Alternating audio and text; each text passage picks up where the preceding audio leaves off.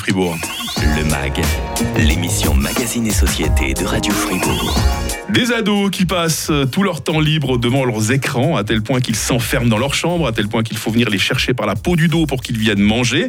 Et quand ils sont à table avec le reste de la famille, bah, ils sont vissés sur leur mobile avec TikTok, avec WhatsApp, joie et bonheur. Je grossis volontairement le trait, vous l'avez compris pour l'approche de cette émission, Antoine Baïs, hein, vous qui êtes chargé de prévention chez Repère à Fribourg. Mais est-ce qu'il y en a quand même vraiment comme ça, des ados qui ne décollent plus de leur écran, à tel point qu'ils n'ont plus du tout de vie sociale et de vie familiale. Alors, euh, dans, une partie de mon activité, je fais euh, des entretiens conseils avec les parents et euh, souvent ça arrive qu'il y a un usage vraiment qui devient problématique ou on a des situations comme vous le, décriviez, effectivement, mmh. on n'arrive plus à faire décoller l'enfant des écrans et puis ça donne des conflits parfois intenses à la maison et les parents, j'en reçois des parents vraiment qui sont fatigués, vraiment fatigués de, mmh. ces situations, qui aimeraient bien essayer de s'en sortir. Et là, donc à un moment, il y a des parents qui arrivent, on ne sait plus quoi faire avec d'autres jeunes et ils viennent se faire suivre par les, par les, spécialistes que vous êtes. Hein. Tout à fait. Voilà. Euh, on est d'accord, Antoine, c'est pour ça que vous êtes là. Hein. Vous êtes chargé de prévention euh, chez Repère à Fribourg. Mieux vaut prévenir que guérir avec ces écrans. Hein. Alors évidemment, si on peut mettre en place, euh, et je dirais vraiment le plus tôt possible, c'est-à-dire dès la petite enfance, des bonnes habitudes avec l'usage de, ces écrans, des, mmh. des, cadres, qui font en sorte qu'il y a plus de chances que le cadre, les règles soient respectées, notamment quand va arriver le Saint Graal, ah. vers 12-13 ans, le, fameux smartphone, et la période de l'adolescence avec toutes les, les, euh, challenges que, ça pose. Parce que le but, c'est pas d'empêcher les jeunes d'avoir accès aux écrans, hein. ce serait déjà contre-productif. Et puis, on, sait comment ils sont, nos jeunes, ils sont malins, ils trouvent toujours le moyen d'y accéder en douce. Hein. Ce que vous proposez, Antoine, et ça c'est très intéressant, on va se pencher là-dessus, c'est une marche à suivre, une sorte de philosophie des écrans avec plusieurs étapes en fonction de l'âge des, des, enfants. On va, on, va, on va y aller par ordre chronologique si vous êtes d'accord. Hein. C'est parfait. Alors, entre 0 et 2 ans, qu'est-ce qui est conseillé euh, ou pas pour les, pour les écrans? Ce qu'on conseille euh, entre 0 et 2 ans, là, c'est assez simple finalement, c'est d'utilisation des écrans. Mmh. Ou alors de manière très très ponctuelle quand ça fait sens. Typiquement, si je veux garder le lien avec la famille éloignée, faire un FaceTime euh, avec mon enfant, si je suis par exemple de trois jours à l'étranger. Les, grands-parents, par exemple, hein, qui sont en EMS, hein, ça, ça, alors, ça fait toujours tellement chaud au cœur, hein, ces, ces, réunions. Donc là, c'est les, les, tout petits, les 0 à 2 ans, entre 3 et 5 ans. Là, ça commence gentiment à la, découverte. Hein.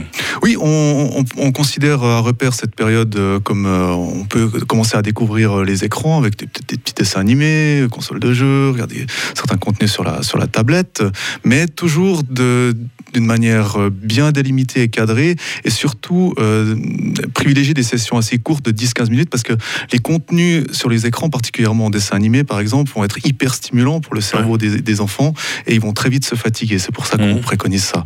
Et puis le, le, danger aussi, j'ai eu l'occasion de parler avec des psychologues, hein, de spécialistes de la petite enfance, euh, si l'enfant devient complètement passif devant les écrans, c'est là le danger. Il faut qu'il de l'interaction, il faut qu'il apprenne à, réagir, à penser par lui-même. Hein.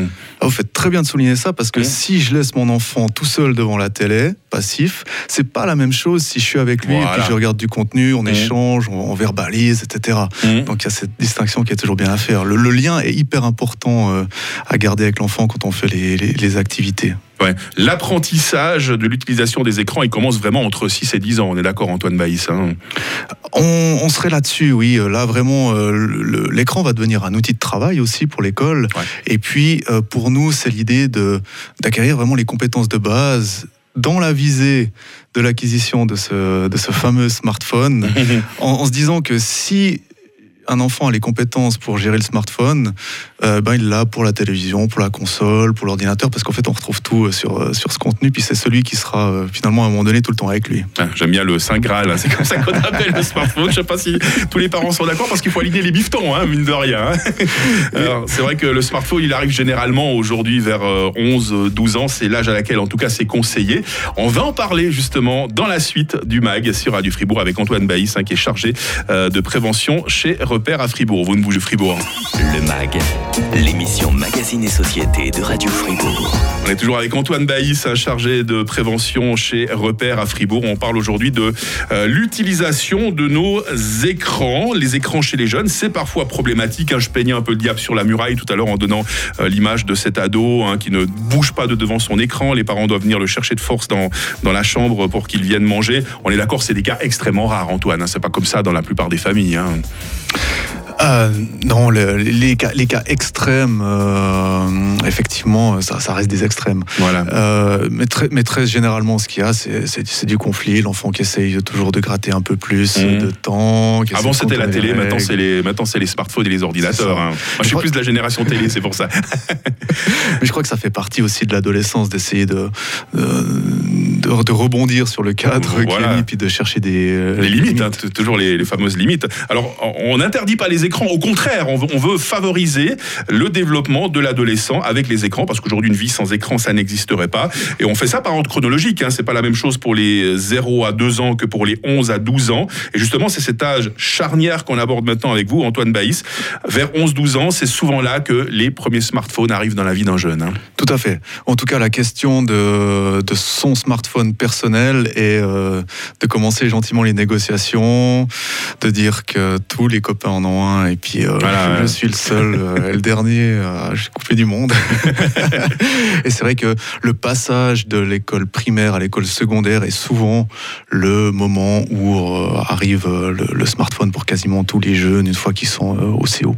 c'est un défi pour les jeunes, pour les parents aussi, parfois pour les enseignants. Bah, j'imagine que ça ne doit pas être facile de donner un cours quand les, téléphones bip et, sonnent à tout va. Là aussi, les enseignants doivent mettre clairement des limites, hein, les, directeurs des, mmh. établissements scolaires. Hein.